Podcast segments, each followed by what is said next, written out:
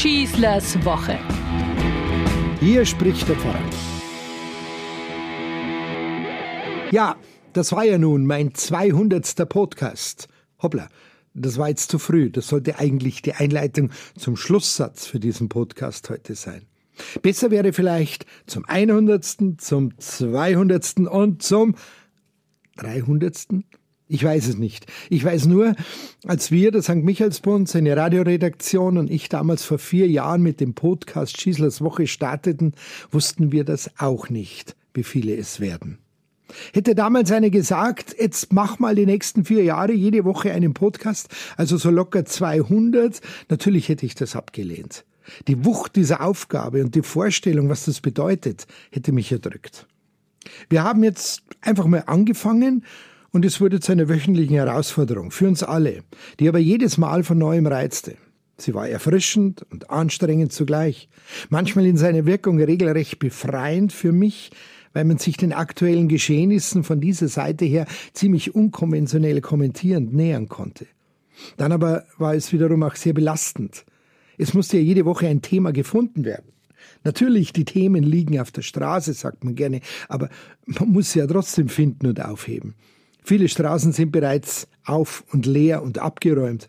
Da findet sich nicht gleich sofort etwas. Von einem sich ständigen Aufdrängen der Themen kann da wirklich nicht die Rede sein.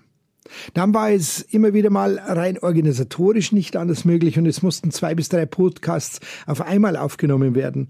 Das gefährdet natürlich die Aktualität. Da kann es passieren, dass die Welt da draußen beinahe untergeht. Und was macht der Pfarrer? Er spricht vom Umweltschutz.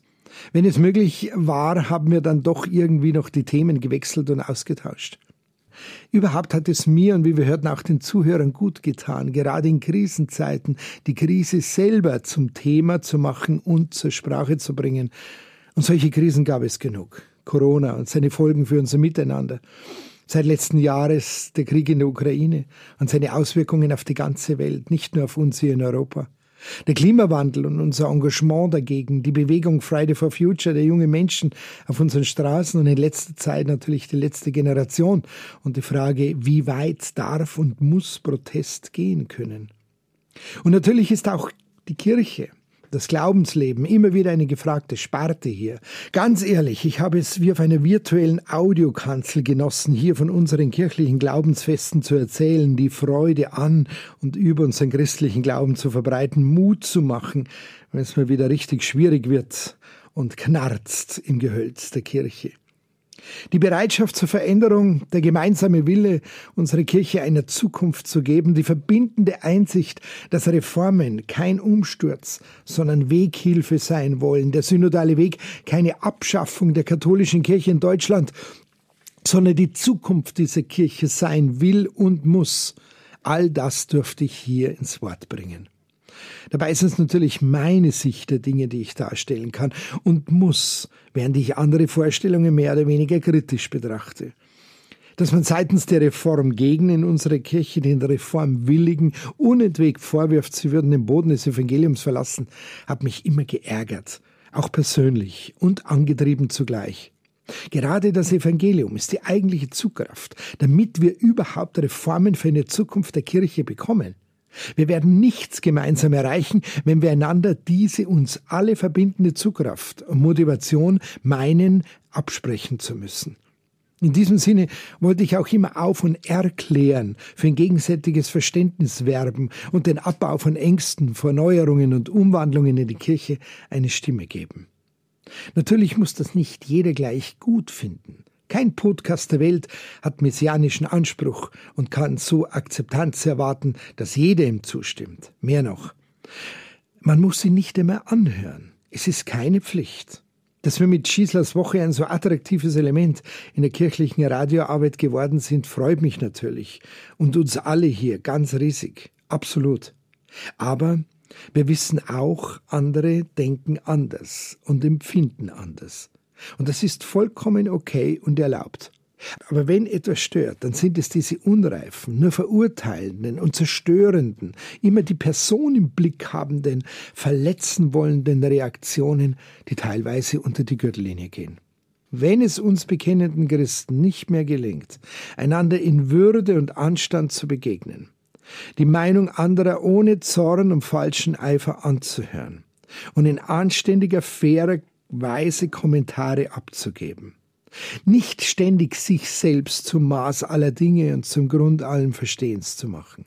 Wenn uns das nicht mehr möglich ist, können wir ein solches Verhalten doch auch nicht von anderen in unserer Gesellschaft erwarten.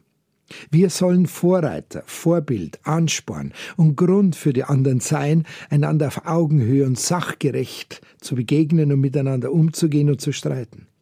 Schon ein Apostel Paulus hat seine Gemeinden dazu aufgefordert. Wir wollen niemanden mit unserer Lehre vor den Kopf stoßen, ermahnte er sie einmal.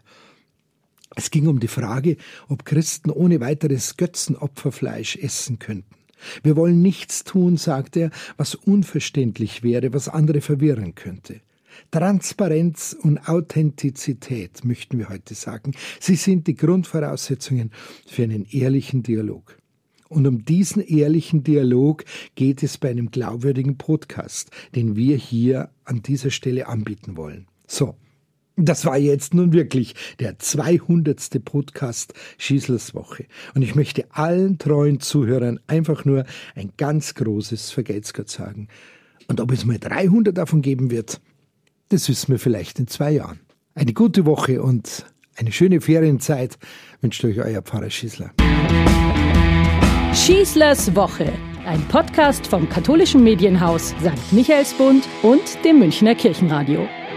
Vielen Dank, dass Sie sich wieder meinen Podcast Schießlers Woche angehört haben. Den gibt es übrigens auch auf Innehalten, der Plattform rund um Glaube und Spiritualität von St. Michaelsbund. Egal ob Impulse, Buchtipps oder Gutes für Geist und Seele, auf michaelsbund.de slash innehalten finden auch Sie bestimmt das Richtige. Klicken Sie doch einfach mal rein. Tun Sie sich was Gutes, Ihr Pfarrer Schießler.